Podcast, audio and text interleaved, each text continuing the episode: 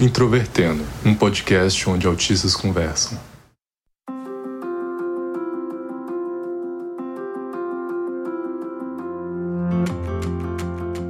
Um olá para você que escuta o podcast Introvertendo, que é o principal podcast sobre autismo do Brasil e que frequentemente traz informações e também desmente conteúdo relacionado ao autismo em sua comunidade. Meu nome é Thiago Abreu, sou jornalista, host deste podcast e eu estou pronto para ser xingado por muita gente hoje aqui. eu sou o Pedro Henrique Kishi muito obrigado pelo convite de novo, Thiago. É terceira ou quarta vez que eu apareci aqui no podcast já. Para quem não sabe, o Pedro, inclusive, já esteve aqui várias vezes, conversava muito com a gente nos episódios de música e sempre quando tem algum tema relacionado a esporte, ele aparece aqui de volta. Então, muito obrigado por ter topado o convite. Hoje nós vamos falar sobre um dos maiores nomes do futebol mundial e que é alvo da principal fake news da história da comunidade do autismo no Brasil é uma responsabilidade muito grande aqui. uma fake news que, inclusive, eu acho que nasceu no Brasil, né? Pelo que tudo indica, e que foi traduzida para os gringos depois, né? Eu acho que nunca teve nada tão grande feito no Brasil assim. Sim, Brasil aí sendo mestre em fabricar mentiras. Vanguarda na fake news.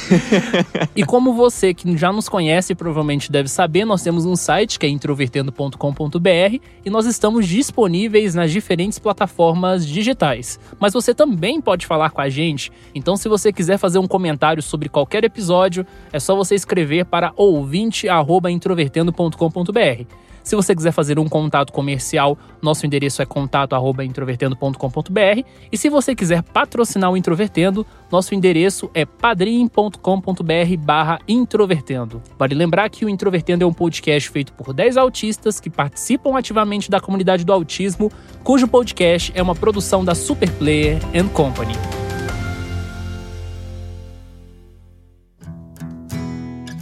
Em 2019, eu publiquei um texto nas redes do Introvertendo chamado Você sabia que o Messi não é autista? E eu acho que foi o maior hate que a gente do podcast já recebeu na história, porque o texto espalhou para alguns grupos de autismo no Facebook e muitos pais e mães ficaram revoltados, falando que a gente queria aparecer, que o Messi era autista sim. Então é muito curioso como em 2020 a gente ainda precisa falar que essa informação de que o Messi é autista é completamente falsa. Só que simplesmente falar isso não basta no mundo de hoje, né? E por isso é importante então a gente explicitar o porquê isso é mentira e como isso se construiu dentro da comunidade do autismo de forma que hoje é muito difícil as pessoas serem convencidas do contrário. Eu só queria avisar antes que se for hatear alguém é para hatear o Thiago, viu? Eu sou inocente aqui. Essa fake news do Messi autista começou com o texto do Roberto Amado no site dele em 2013 e que depois rodou o mundo e foi desmentida pelo médico, chegou a ser desmentida pelo próprio Messi, eu acho, uma vez ou outra, ele já tentou comentar sobre o assunto. Uma coisa que eu, para mim, é totalmente forçada e que não faz o menor sentido pelo próprio texto, os argumentos que ele apresenta lá. Esse texto foi republicado novamente em 2018, lá no Diário do Centro do Mundo, mesmo depois de toda a repercussão e toda essa polêmica que vive ano após ano sobre o Messi, tanto no Brasil como na Europa. Para quem não está muito familiarizado com o mundo do esporte, né, o Messi é simplesmente o melhor jogador de futebol do mundo. Nos últimos anos, concorre com o Cristiano Ronaldo principalmente, mas é um dos maiores da história já. Nasceu na Argentina no final da década de 80 e começou a jogar no News Old Boys, que era o time da cidade dele, em Rosário, aos seis anos e tal. Ele, quando criança, já era uma, um cara que mostrava muita habilidade com a bola, mas tinha um problema hormonal que dificultava o seu crescimento, né? Então aí você já vê que era um cara que teria um, um ou outro exemplo de superação na história do futebol caso ele realmente rendesse. Ele, com 9, 10 anos, foi diagnosticado com esse problema hormonal, teve que começar a fazer um, um tratamento complicado e que custava mil pesos argentinos por mês. Era um tratamento em que ele tinha que aplicar uma vez por noite uma injeção em sua perna. Ele mesmo aplicava, tudo tranquilo, mas que era caro e que dificultava o financiamento da família dele, né? O News Old Boys se recusou a pagar a quantidade inteira. A família dele teve que se, se contentar a tentar testes com o Barcelona na Catalunha, na Espanha. Né? O Barcelona, que todo mundo sabe, é um dos maiores times da história do futebol também. Em 2000, ele foi levado para lá, fez um teste e poucos meses depois ele foi aprovado é, chegaram a um acordo e o, o Barcelona continuou a ajudar esse tratamento e que o Messi finalmente cresceu 30 centímetros desde o começo, né? Quando ele começou ali com 10 anos, ele tinha 1,40m e hoje ele tem 1,70m, né? Então foi um crescimento muito grande e que foi sim uma história de superação.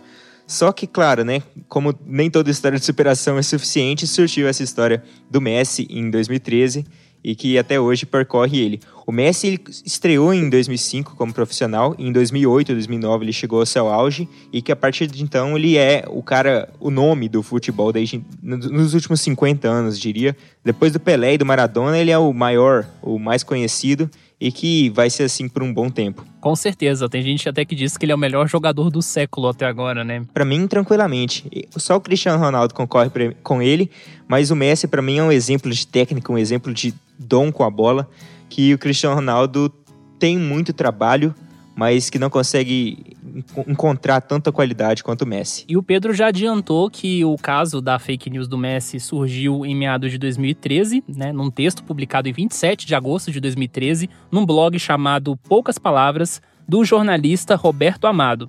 Roberto Amado ele é sobrinho do Jorge Amado, aquele escritor bastante conhecido, e aí ele publicou um texto chamado Como o autismo de Messi ajudou a ser gênio. Esse texto ainda em 2013 fez um enorme barulho, positivamente e negativamente, o que fez com que ele também fosse alvo de outras matérias, tendo que se justificar por conta dos argumentos que ele apresentou. É um texto bastante ruim, é um texto que hoje não pode ser encontrado no site original porque o site está fora do ar. Mas se você quiser ter acesso ao texto, até para você ter um maior contexto aqui do que a gente está conversando, é só você acessar o nosso site, introvertendo.com.br, acessar o episódio, que lá nós temos um link de como é que era esse site em 2013. Tem um site chamado Web Archive, bastante conhecido na internet, que ele salva versões de sites ao longo dos anos. E aí a gente encontrou essa versão de 2013 poucos meses depois que esse texto foi publicado. Por isso eu não vou ler o texto completamente aqui, mas eu quero comentar alguns pontos específicos, porque a partir desse conteúdo a gente consegue entender o porquê que essa fake news do Messi é tão sedutora e ao mesmo tempo ela é tão frágil. E eu quero destacar sete elementos, tanto no texto quanto no contexto, para você entender como é que foi essa construção da ideia do Messi como autista. Em primeiro lugar, o Roberto Amado se baseia numa informação difícil de verificar. Porque ele fala: Messi foi diagnosticado com síndrome de Asperger aos 8 anos de idade. Esse diagnóstico foi pouco divulgado como uma maneira de protegê-lo. E aí ele já levanta aquela suspeita de que o Messi esconde algo e como ele esconde, seria difícil do Messi assumir que ele é autista. Segundo ponto, ele tenta produzir uma evidência anedótica. Você já deve ter ouvido falar naquelas histórias de eu ouvi dizer que pessoa tal é isso, já ouvi dizer que pessoa tal é aquilo, né? Você tenta passar isso de boca em boca e aí à medida que as pessoas vão repetindo isso, isso se transforma numa verdade. Então esse texto ele é todo construído dessa forma. Ele procura a opinião de relatos de pais e mães, ele se justifica dizendo que ele é filho de profissionais médicos. Então ele tenta juntar ali vários elementos que são frágeis por si só para poder constituir essa opinião de que o Messi é autista, né? Para dizer assim, não só eu penso que o Messi é autista, outras pessoas pensam da mesma forma. O terceiro ponto é que ele usa verdades para sustentar esse ponto de vista geral que é questionável. Então, por exemplo, ele cita o surfista Clay Março, que é realmente diagnosticado como autismo, como exemplo. Ó, tem autistas nos esportes. O quarto ponto é que ele coloca outras fake news dentro dessa fake news para endossar a visão. Então ele fala que Einstein, Bill Gates são autistas e gênios. O texto dele ronda essa ideia, né, de que o autista é um gênio. O quinto ponto, que para mim é o mais é o mais óbvio de uma fake news, é que ele inverte o ônus da prova. O que acontece? Ele publicou o texto, as pessoas falaram: Messi não é autista, você não tem como provar isso, isso é mentira. E ele fala: não, se a família do Messi, se o médico do Messi, se qualquer um quiser provar que ele não é autista, são eles que têm que se virar, eles que têm que mostrar que ele, que ele não é autista, entendeu? Eu estou afirmando vocês que têm que provar o contrário. Então é uma linha de raciocínio completamente bizarra. Em sexto lugar, o médico pessoal dele, que se chama Diego e tem um sobrenome impronunciável, disse que o que foi dito, né, o Roberto Amado disse, é uma completa bobagem. Ele usou exatamente essa palavra. Em sétimo lugar, que é uma questão muito sólida que a gente precisa levar em consideração, é que nenhuma biografia séria e bem feita sobre o Messi tem qualquer menção ao autismo. E aí, Pedro, eu queria te perguntar, assim, né? Você que também é do jornalismo, que nem eu, qual a definição que você daria de fake news dentro desse contexto do Messi e também fora, né? Já que a gente fala tanto sobre fake news nos últimos anos. Cara, fake news é feita para um público que quer ler e acreditar naquela história, né?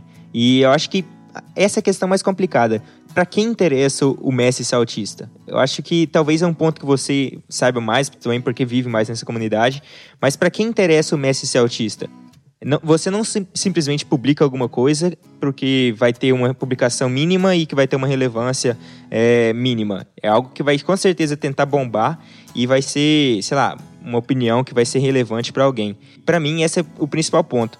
Quando o, o Roberto Amado ele cita que duas pessoas, deixa eu pegar, ele cita um pai de uma pessoa com síndrome de Asperger e membro atuante da ONG Autismo e Realidade da rede social Cidadão, Cidadão Saúde e também cita presidente de uma associação de pais, amigos e profissionais dos autistas de Brusque e região. Então ele tenta citar duas pessoas que teriam alguma autoridade para falar sobre o assunto e que provavelmente te, é, convenceriam um público que não, não estaria interessado em checar essa informação. E quando você faz isso, você cria uma fake news tranquilamente. Você tem uma, uma base que acha que é sólida, um público que com certeza vai tentar se interessar sobre a sua polêmica e é algo, uma história que com certeza vai viralizar se, se chegar no público certo, né? E daí, é, esse é o problema da fake news. Exatamente, ela cresce tanto, tanto, tanto que vira aquele ditado, né? Uma mentira contada várias vezes se transforma numa verdade. Exatamente. O mais complicado sobre essa questão do Messi é que esse texto do Roberto Amado, ele é tão frágil, né? Para quem tem um contexto de autismo significativo, que a gente sabe que diagnosticar autismo não é algo fácil. Não é qualquer um que diagnostica autismo, você precisa de uma quantidade de profissionais envolvidos monstruosa e um tempo para você levar isso em consideração. E tudo que ele constrói com base em argumentos dentro do texto dele são relatos de pais. E depois, quando ele é questionado isso, inclusive tem uma matéria do Extra que foi publicada em 2013, que também está lá nos nossos links, que ele fica numa posição extremamente defensiva. Então ele fala assim: olha, quem quiser me contrariar, que entre na justiça, que a família do Messi entre na justiça e prove na justiça que ele não é autista, porque a minha opinião ela é muito bem validada. Eu sou de familiares de profissionais, eu conversei com muitos pais e eu conversei com alguns terapeutas, mas todo terapeuta vai dizer que precisa conhecer o indivíduo, que precisa investigar isso melhor. Ou seja, ele admite ele mesmo na matéria do extra de que traçar um diagnóstico para alguém é perigoso e que ele não conseguiria fazer isso de uma forma criteriosa quando ele conversa com os profissionais. Olhando também no lado não jornalístico, só no espectro do futebol, é, é muito óbvio também que ele não não assiste muito esporte, sabe? Porque eles citam como um dos principais, eles citam como um dos principais argumentos de que o Messi tem ações repetitivas dentro de campo. Ah, ele sempre puxa puxa para a perna dele, ou ele sempre faz gol de cavadinha e sei lá o quê, e que é totalmente falho, sabe? Porque todo jogador vai ter uma perna mais fácil e um lugar que ele vai conseguir fazer uma jogada melhor. Então, sei lá, o Robin é autista porque ele sempre puxava para esquerda e chutava de fora da área? Não.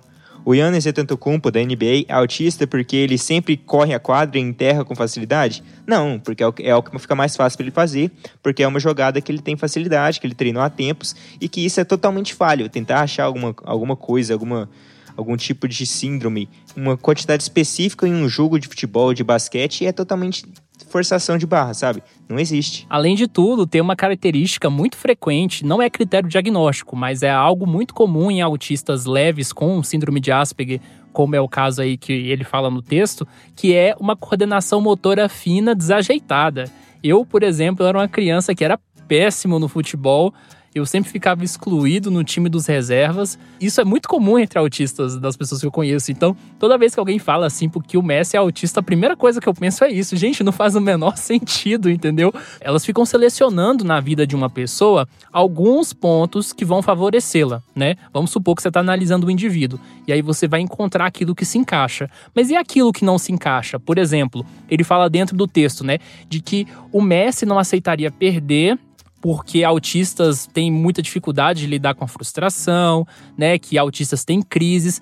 Mas me diga, para um cara que perde a Copa do Mundo numa final de um jogo, quem não ficaria decepcionado, né? Então, eu, eu, por exemplo, lembro né, da reação que o Messi teve ali ao perder a Copa de 2014, a fatídica Copa do 7 a 1 e eu lembro muito bem que a reação do Messi foi uma reação que chamou atenção, tinha câmeras perseguindo ele, mas quem não ficaria daquela forma, uma pessoa comum? Então, você precisa ser uma pessoa com deficiência para você sentir frustração. Então, os pontos que ele vai colocando dentro do texto são muito frágeis perto daquilo que a gente considera como critério diagnóstico de autismo. Inclusive, é, é muito interessante você pegar isso, porque essa parte de analisar somente o que consta a seu favor porque é a base de qualquer fake news, né? Por exemplo, você pegar as fake news sobre Bolsa Família que saíram antes da eleição.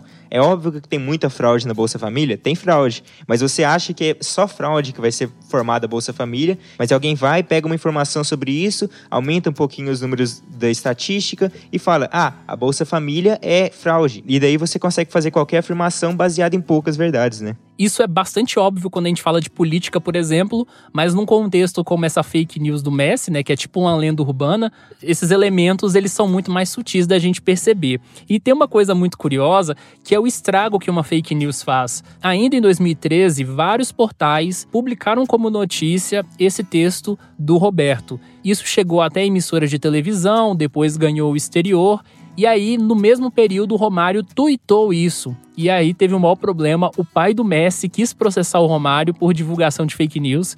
E aí o Romário ficou extremamente revoltado. Ou seja, quando as pessoas também são pegas nesses processos de fake news, às vezes a sensação de que aquela verdade que ela acredita foi confrontada é tão ruim que a pessoa age na agressividade na resposta. Isso aconteceu tanto com o Roberto, que produziu a fake news, com o Romário, quando ele foi abordado, e consequentemente com os pais e mães que leram o texto lá do Introvertendo e foram xingar a gente. Anos depois, um convidado do programa Encontro com a Fátima Bernardes chegou a mencionar que o Messi era autista baseado nessas lendas urbanas, e aí a Fátima teve que corrigir ele prontamente, inclusive ali eu acho que alguém bipou ali no ouvido dela que o próprio médico do Messi também já tinha se posicionado falando que aquilo era uma bobagem.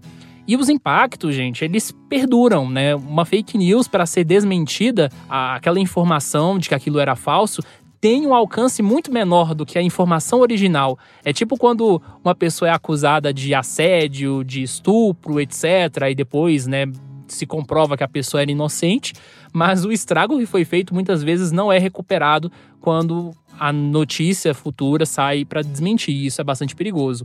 Se você procurar lá no Google Escolar, né, onde tem repositórios acadêmicos, eu encontrei uma dissertação que chama o Messi de autista, isso em 2017, muitos anos depois.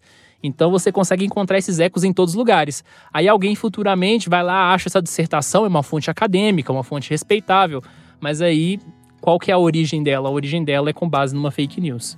E toda essa questão do Messi, não só do Messi, mas também de outras figuras, sempre me causou preocupação, e algumas pessoas podem até considerar que é uma preocupação boba, mas eu sempre fiquei pensando assim: por que, que a gente precisa falar que nomes famosos como Einstein, Bill Gates, Messi, pessoas que a gente não tem evidência alguma de que são autistas, porque alguns casos o diagnóstico de autismo não existia e outras são evidências anedóticas, por que a gente precisa que essas pessoas, que a gente não tem confirmação, sejam realmente autistas e a gente não valoriza as pessoas que a gente sabe que são autistas, que já falaram publicamente que são?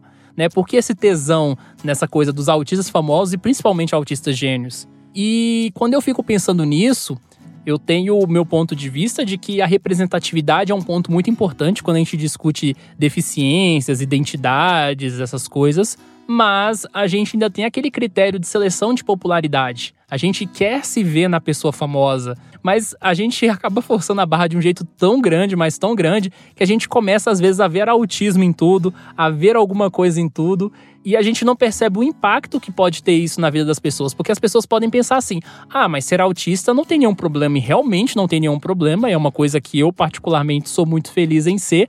Mas você já parou para pensar em quantos discursos bregas de superação o Messi já teve que escutar por meio de uma mentira? quantas vezes ele teve que desmentir uma coisa que não fazia parte ali do seu repertório, mas até o momento que qualquer pessoa não vá falar publicamente que ela é autista, você não tem que forçar ela a isso. E a gente tem muita gente boa que é autista que a gente pode falar, tipo o Anthony Hopkins, que já ganhou Oscar, por exemplo, que já falou sobre o diagnóstico de autismo. A gente tem gente em todas as áreas das artes, por exemplo, a cantora MC Beth, que é a intérprete lá do sucesso do funk Dança da Motinha, que é diagnosticada com autismo. A gente tem gente dentro dos esportes, como o surfista. A gente tem muita gente. Então, por que, a gente precisa realmente buscar referências que não correspondam à verdade? Eu acho que um ponto muito importante nisso é que a gente chama história de superação, né? E daí, quando você pensa em alguém que tem é, autismo ou mesmo Asperger, você pensa, nossa, é uma pessoa que teve que enfrentar diversas situações e sei lá o quê. O Messi já é uma pessoa que teve problemas de crescimento e é algo que todo mundo traz para a história dele. Jogadores com morte de pai ou doenças na infância, essas coisas assim, todo mundo adora, todo mundo gosta quando vê esses caras lá em cima e pensa, nossa, essa galera enfrentou uma miséria incrível na infância e conseguiu se tornar o que se tornou, então todo mundo consegue. Eu acho que isso é um ponto muito importante e que com certeza motiva essa história a ser compartilhada até hoje, né? Com certeza. E quando você fala que é, essa pessoa conseguiu, todo mundo consegue, é exatamente essa é a lógica das histórias de superação. Nós do jornalismo, nós temos os critérios, né? A gente divulga quando o poste mija no cachorro e não quando o cachorro mija no poste. O que, que isso significa? Significa que a gente menciona aquilo que é extraordinário. Mas por que, que a gente considera que uma pessoa com deficiência alcançar um certo status na sociedade é extraordinário? Porque a gente vive numa sociedade preconceituosa, capacitista, e que a gente não espera nada dessas pessoas. As pessoas têm uma dificuldade para pensar, mas é basicamente esse o mote de que muitas vezes você trazer a história de uma pessoa com deficiência, uma, uma pessoa autista, e falar que ela é um exemplo de superação porque ela conseguiu passar na universidade, porque ela conseguiu terminar um curso, que são coisas que as pessoas conseguem, né, com acesso correto. É uma crítica ao jornalismo, de certa forma, e à prática jornalística eu percebo que o jornalismo está mudando um pouco nisso, a gente está evitando um pouco mais de usar, pelo menos no meu caso, que, né, que eu falo assim que nós do Introvertendo já fomos alvos de várias notícias, a gente percebe uma diferença na forma de contato, na forma de escrever a história dos jornalistas que conversaram com a gente, publicaram conteúdo, mas histórias de superação são um problema e elas são uma parte de um sintoma maior que é chamado capacitismo, que a gente ainda vai falar isso num futuro episódio. Perfeito. Enfim, pessoal, mais um episódio do Introvertendo aqui se encerra. Queria agradecer muito ao Pedro aqui, mais uma vez, por estar no Introvertendo que é um cara que eu, que eu gosto demais, que faz um belo trabalho na podosfera brasileira e também na área jornalística. Valeu, Pedro. Eu que agradeço, Thiago. Muito obrigado pelo convite de novo. Fico muito feliz de estar aqui para presenciar essa sua aula porque eu aprendo muito com vocês, introvertendo. Quarta vez que eu tô aqui já, nem toda só falar especificamente de autismo, mas é, eu acho que foi muito interessante estar aqui com você e aprender um pouco, muito com vocês, né? E fala também sobre as suas redes, os seus trabalhos aí, pra galera te acompanhar. Bom, para quem me, quiser me seguir no perfil pessoal, não recomendo muito, brincadeira. Meu perfil no Twitter é ph_kist, Q-U-I-S-T-E, e eu também faço parte do For The Win, que é também um veículo independente para falar sobre NBA, o basquete americano. A gente grava podcasts também, esporadicamente nesse momento, porque tá sem esportes no momento, por causa da pandemia, etc. Mas as nossas redes sociais são underline for the win, 4 the win no Twitter e for the win oficial no Instagram, for the win 4 the win oficial. Segue a gente lá para quem gostar de esporte, que a gente promete que o conteúdo é legal. Até mais! Olá pessoal, mais uma vez estou aqui com leituras de e-mails. Como vocês sabem, a gente recebeu muitas mensagens este mês e tudo acumulou por causa da reportagem sobre neurodiversidade. E agora eu estou aí cobrindo o atraso, lendo as mensagens que vocês enviaram para nós. Por isso, se você tiver alguma coisa para falar para a gente, escreva para ouvinte@introvertendo.com.br. Nós podemos acabar demorando de ler aqui, mas a gente sempre lê e pelo menos quem quiser privacidade também a gente responde somente por e-mail, tá? A primeira mensagem que eu quero destacar hoje vem da Malu Gonzaga, que é fã do nosso podcast. Ela mandou um link de uma matéria que está disponível no nosso site lá. Então, se você quiser saber o que, que ela mandou para a gente, tá lá. Para quem quiser saber o título da matéria é Advogada alerta lei de alienação parental põe em risco a proteção das crianças, tá? Ela falou assim, ó: "Vi que vocês fizeram um episódio sobre alienação parental. Bom, compartilhando uma matéria sobre isso, pois geralmente esse assunto é tratado com um teor bem misógino e nunca vejo sendo problematizado. Então, eu achei bastante interessante a mensagem que ela mandou, tô destacando o texto. Então, o texto está linkado, tá? Ele é referente ao nosso episódio sobre alienação parental e abandono afetivo, episódio 105. E quem tiver opiniões favoráveis e desfavoráveis, comentem sobre qualquer episódio com a gente, beleza? A nossa segunda mensagem vem do Daniel. Ele diz o seguinte: Olá, meu nome é Daniel, sou diagnosticado recentemente com síndrome de Asperger, e aí ele explica esse recentemente. O processo total levou cerca de sete anos.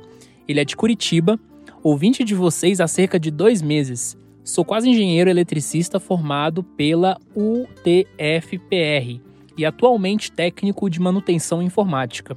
Vocês são ótimos e está sendo bem legal ouvir desde o início e observar a evolução do podcast. Muito obrigado pela sua audiência, Daniel. Espero que você esteja curtindo o podcast. Ele pediu o contato de uma das pessoas que apareceu no episódio 109, eu já passei para ele por e-mail. Então nós vamos à nossa terceira e última mensagem de hoje, que vem do Kelvin Luiz. Ele diz o seguinte: Tenho problemas com crítica e autocrítica. Várias vezes deixo meus amigos e parentes magoados com coisas que digo, e quando isso acontece, adoeço mais que as outras pessoas ofendidas. Com o tempo, meus amigos recuperam a paz e eu continuo doente. Quando eu digo doente, me refiro a não ter ânimo no hiperfoco e outras atividades, perda de apetite, tristeza por horas ou dias, dificuldade em dormir, taquicardia e ansiedade. Engraçado que fui assistir ao filme Homem de Aço e chorei três vezes. Que bizarro, ele dá risadas. Às vezes vou ao local mais arborizado da cidade, que é uma praça daqui. Espero que isso seja fora do período de pandemia. Lá me ajuda, lá me ajuda a passar um pouco a ansiedade. Ah, não só isso, mas um de meus hiperfocos é ficar estudando o comportamento dos pombos. Risos. Essa semana fui à praça. É, tu tá furando a quarentena, né? E enquanto conversava com outra pessoa por telefone por mais de uma hora, eu comecei a chorar muito. Estava tão mal que nem ligava que estava tomando chuva ou pegar coronavírus. Observação, acredito no potencial da doença. É. Ainda bem que você reconhece. Mas voltando ao assunto da crítica e autocrítica, a pior parte é ver que as pessoas perdoam meus erros e eu critico mentalmente os erros dos outros de anos atrás. Um exemplo disso é entre eu e meu melhor amigo. Temos formação como tradutor e intérprete em Libras. Nos inscrevemos para um processo seletivo de intérprete. Acontece que consegui me inscrever e meu amigo não. O problema era devido à papelada burocrática. A partir daí, ele começou a se sentir mal porque era o sonho dele ser intérprete. Ele já tinha feito planos de como seria a vida dele. Ele começou a ter inveja de mim e torcer para eu ser reprovado na prova. Ele não ficou com inveja de outros amigos dele, foi apenas de mim. Aquilo me magoou muito. Eu era quem estava mais ajudando a ele, indo atrás de certificados que eram úteis para inscrição. Até fui procurar saber como entrar com recursos usando advogados. O tempo passou e ele esqueceu tudo isso. Mas eu não. Passou mais de oito meses e ainda tenho mágoa. Falei com ele de maneira bem direta de como eu me sentia e ele só ficou calado. Parecia até que eu estava sendo exagerado e que ele nem ligava. Apesar dele ter dado evidências que esqueceu e perdoou o assunto, eu não esqueço. O problema é que ele não verbalizou a frase me desculpe. Tenho essa dificuldade para perdoar as pessoas. As pessoas evitam dizer me desculpe. Em geral, quem se arrepende tenta se desculpar de outras maneiras não verbais, talvez mostrando interesse pessoal. Agora, se for pôr na balança, já deixei ele ainda mais magoado. Ele começou a namorar com uma amiga minha em resumo, não gostei muito disso e criei muitos problemas.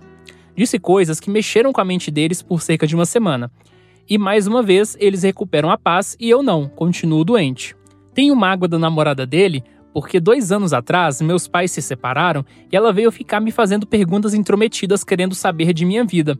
Não me incomodo de falar esse tipo de assunto contanto que a pessoa esteja interessada em me ajudar. E isso eu não vi nela. Outro problema que tenho é quando vou me desculpar. Peço desculpas dizendo minhas limitações, tendo TEA e TAB. Uso meu TEA e TAB não necessariamente como muleta, mas como forma de conseguir a empatia de meus amigos. A pior parte é que não possuo diagnóstico médico que comprove autismo, e às vezes passo a ideia de que não sei me desculpar pelo que fiz de maneira sincera. É como se eu quisesse usar o autismo e o TAB como muleta. Mas em resumo, quero dizer que tenho dificuldade em perdoar os outros e a mim mesmo. Gostaria de saber se isso é comum em autistas ou se necessariamente é uma característica do TAB. E também como lidar com tudo isso. Como burlar o problema da verbalização da frase me desculpe. Minha mente precisa aceitar essa frase como se fossem palavras mágicas. No fundo, eu sei que ele é um melhor amigo que eu, e sendo que às vezes é melhor eu voltar a me isolar que causo menos problemas para as pessoas. Engraçado, estou me sentindo até melhor depois de digitar isso. Abraço para toda a equipe. Olá, Kelvin, muito obrigado pela sua mensagem. Olha, o relato que você trouxe é bastante complicado, porque existem questões bastante específicas que só profissionais podem responder. Então, você deve ouvir isso com muito cuidado, porque eu não sou um profissional, então eu vou te dar uma resposta com base na minha experiência como autista e eu posso estar equivocado aqui e ali. Essa questão de carregar mágoa não é uma questão própria do autismo, isso não está como critério diagnóstico, por exemplo. Eu nem vejo isso de forma frequente em muitos autistas, para ser bastante sincero. Também não sei se é uma característica do TAB, porque eu não conheço muito sobre esse diagnóstico e eu não posso aqui arriscar falando algo que eu não sei. A questão é que autistas têm uma tendência de terem uma dificuldade de lidar com autocrítica e são muito críticos. Nós já falamos isso no episódio 94 sobre autocrítica e nós também falamos isso no episódio 87 Sincericídio, que foram lançados os dois este ano. A questão é, faz um certo sentido você carregar essa mágoa do seu amigo mas talvez não faça tanto sentido você carregar essa mágoa dele mesmo tempos depois. Ainda mais você tendo a compreensão de que isso faz mal a você. Isso não prejudica o outro, prejudica você. Então não faz sentido você carregar isso dentro de você. Para você se livrar disso, você precisa de psicoterapia. Tem gente que costuma dizer que o tempo costuma curar as coisas, mas se o tempo não está resolvendo para você, você precisa de uma ajuda profissional. Agora, sobre essa questão de você carregar uma mágoa da namorada dele e não estar gostando do relacionamento dos dois, também é uma coisa que de certa forma não diz respeito a você. Isso porque você precisa racionalizar o seguinte: ela fez algo que te magoou no passado, mas os dois não estavam juntos. O seu amigo não tem culpa dela ter feito alguma coisa errada. E as pessoas, elas estão com as outras porque elas estão felizes, elas não podem ficar com umas com as outras para agradar. E aí você precisa parar para pensar que quando você se opõe ao relacionamento dos dois, você está de certa forma desagradando o seu amigo por uma razão que não é justificável. E aí nesse sentido ele tem mais razão que você. Uma coisa que eu ia te recomendar é que você conversasse com ele sobre o seu sentimento de mágoa, mas você já disse que fez isso ele não reagiu, talvez por vários sentidos. Você já pensou em conversar com ele do porquê ele não te respondeu? Talvez ele se sentiu errado e não tinha o que dizer para você.